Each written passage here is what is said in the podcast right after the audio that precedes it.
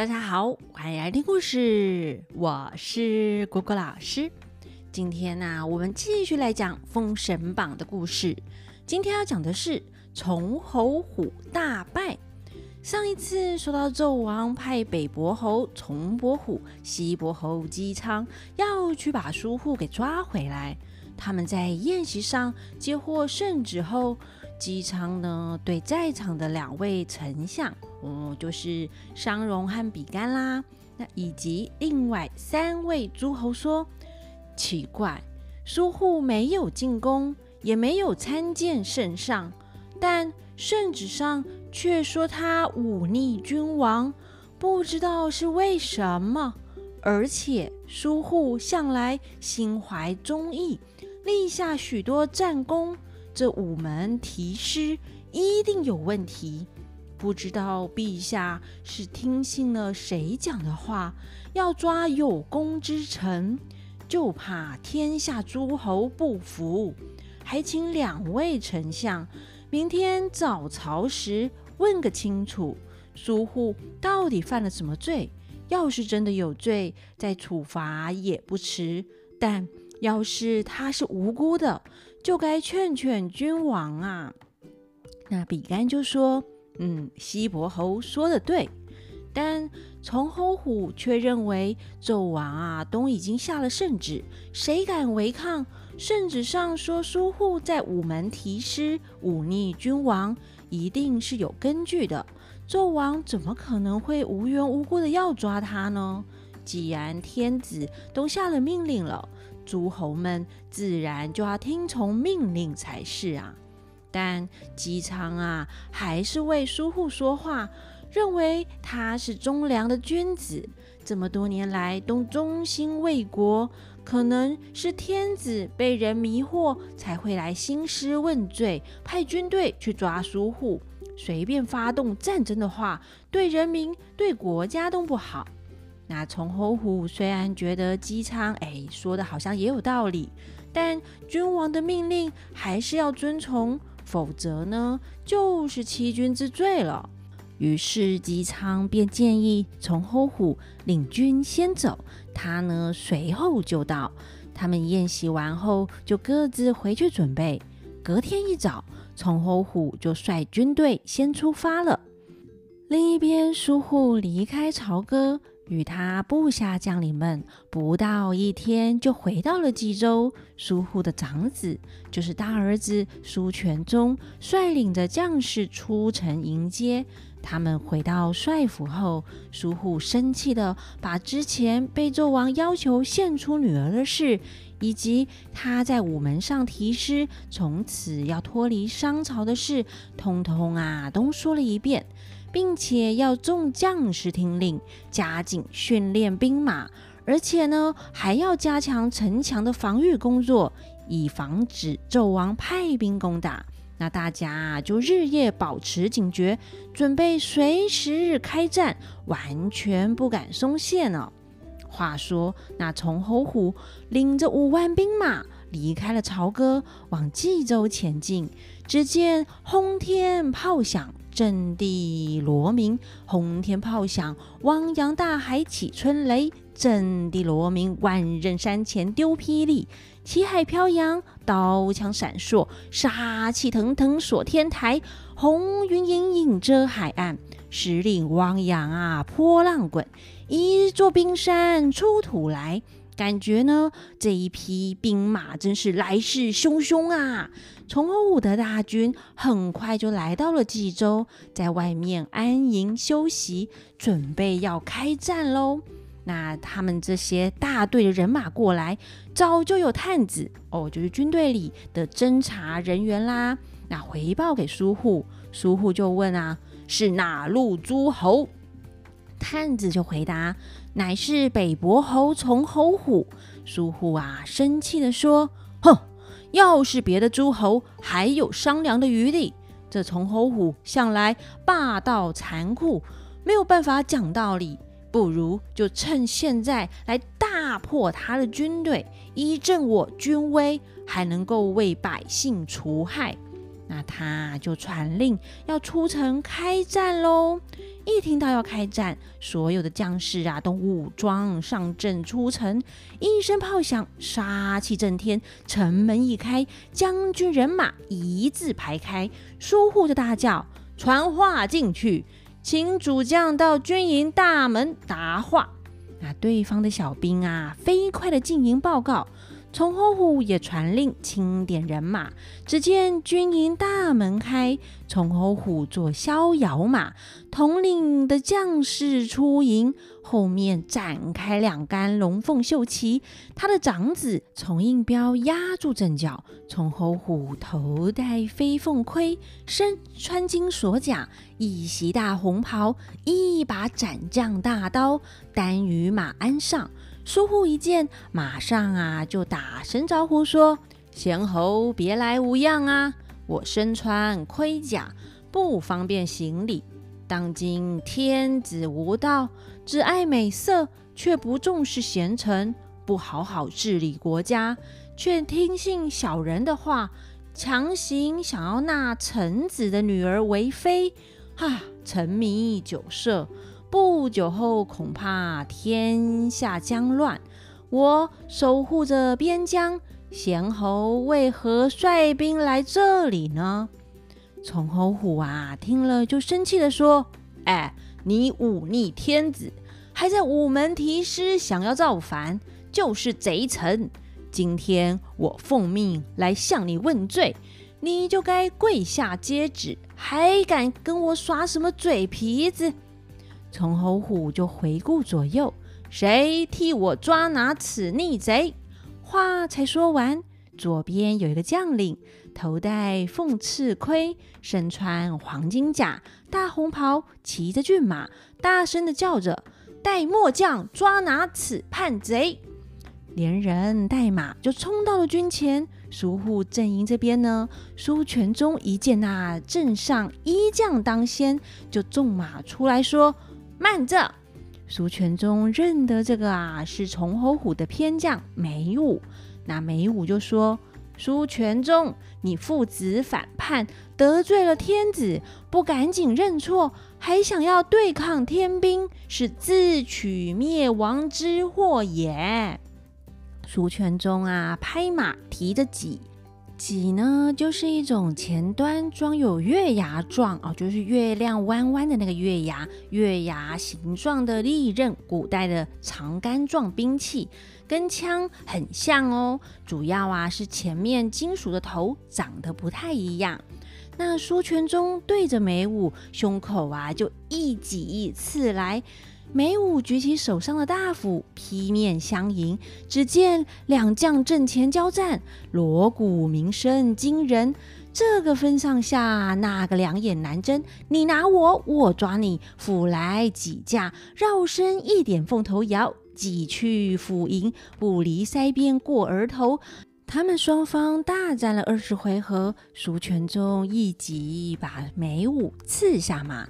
苏护见儿子得胜，就传令击鼓进攻。冀州阵营的大将赵炳、陈继贞纵马抡刀杀来，喊杀声响震天际，杀的愁云荡荡，旭日恢恢，战况啊实在非常的激烈。那崇侯虎手下的将领们就被杀的措手不及呀，只能且战且走，败退到十里之外。那苏护这边得胜，收兵进城，回到了帅府，在大殿上坐下。论功行赏，有功将领。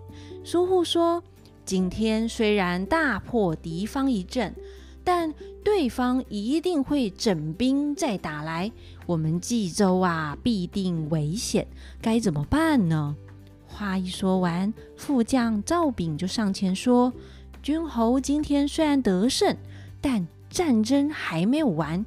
之前君侯提反师。”今天我们又杀军斩将，公然的抗命，这些都是杀头的大罪。何况天下诸侯不止崇侯虎一个人，要是朝廷盛怒之下又点了几路兵马来，冀州啊，不过就是个小地方，我们敌不过大军压境。干脆呢，趁他们现在没防备，去偷袭敌营，杀他个片甲不留，才知道我们的厉害。然后再找哪个贤良的诸侯投靠他，这样就可以保全我们冀州了。不知道君侯觉得如何呢？苏护一听这个建议，十分的开心，就传令命苏全忠领三千人马出西门十里，在武冈镇埋伏。苏护啊，要领军进攻了。那另一边，崇侯虎本来以为打个小小的冀州只是个小菜一碟，哪知道今天却损兵折将，心中啊又羞又怒，只得败退到外围扎营疗伤休息。他闷闷不乐的对着将领们说：“哦，我行军打仗这么多年，从来没有输过，今天。”却折损了眉武，失了三军，该怎么办呢？旁边有大将黄元济劝他：“君侯岂不知胜败乃兵家常事？哦，就是啊，打仗本来就有输有赢啊。”那他继续说：“不用放在心上。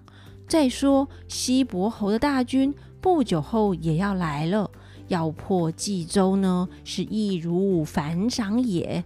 君侯，请别太烦恼了，要保重身体啊。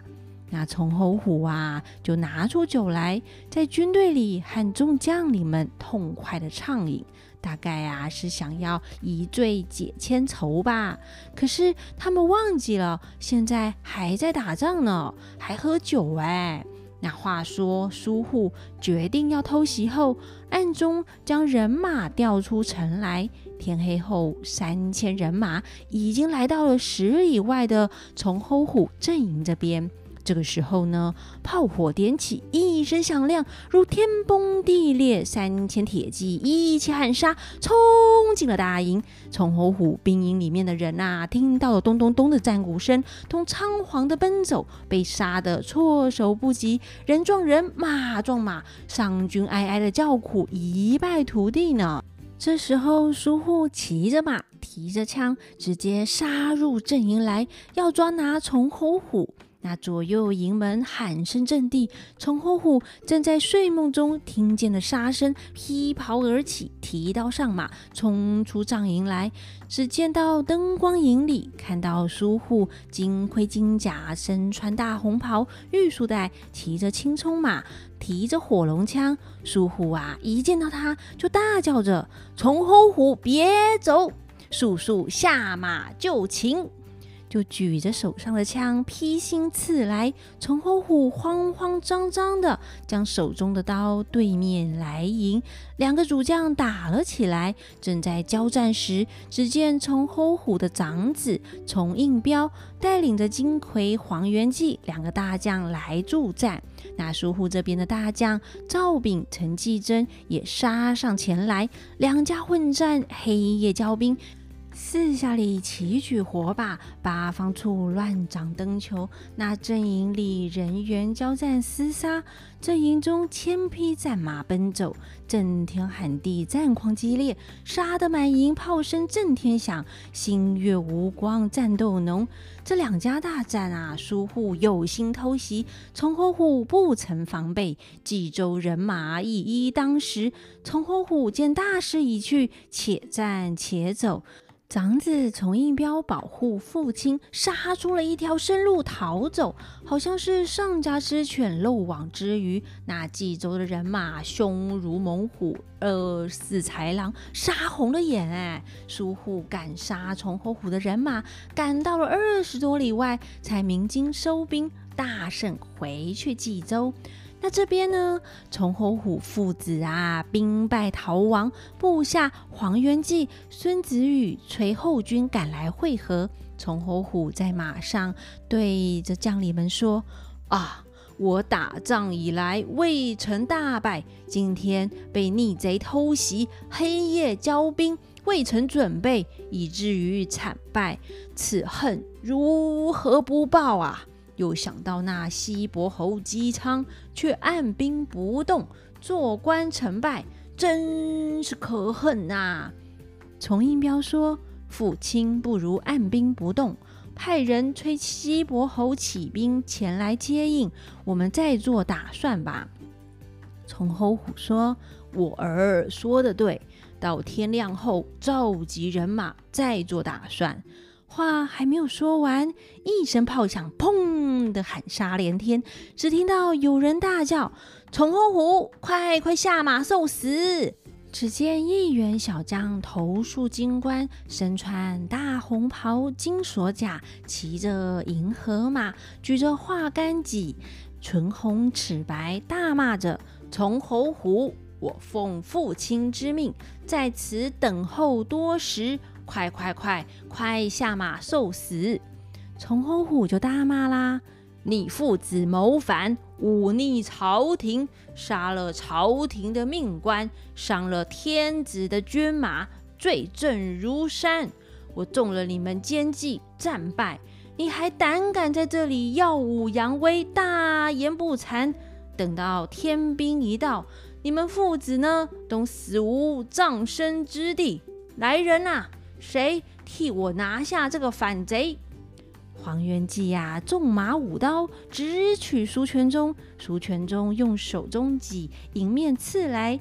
两马相交，又是一场大战。他们呐，打得不可开交，不分胜负。这时候，孙子玉也加入了战局，二打一哦。苏全忠大喝一声，把孙子玉刺下马。苏全忠又奋勇来战崇侯虎，崇侯虎父子呢，迎上前来对战苏全忠。苏全忠就好像是弄风猛虎，搅海蛟龙，一对二也不落下风。打到了一半，苏全忠故意露出破绽，又反身呢一挤，把崇侯虎的护腿金甲给挑下了半边。崇侯虎大惊，将马一夹，跳出围来，往外便走。崇应彪看父亲败走，一急就慌了手脚，没防备，被苏全忠对着胸口一挤刺来。崇应彪急忙闪躲。但还是被刺中左背，血淋战袍几乎落马。众将士啊，急忙上前架住，才救得性命，往前逃走。苏全忠本来还要追赶的，但担心深夜视线不好，路难走，只得收了人马进城，向父亲苏护回报战果。他们呐，打了一场漂亮的胜仗呢。那到底从黑虎逃走后会卷土重来吗？欲知后事如何，且听下回分解。那我们就下回分解喽，拜拜。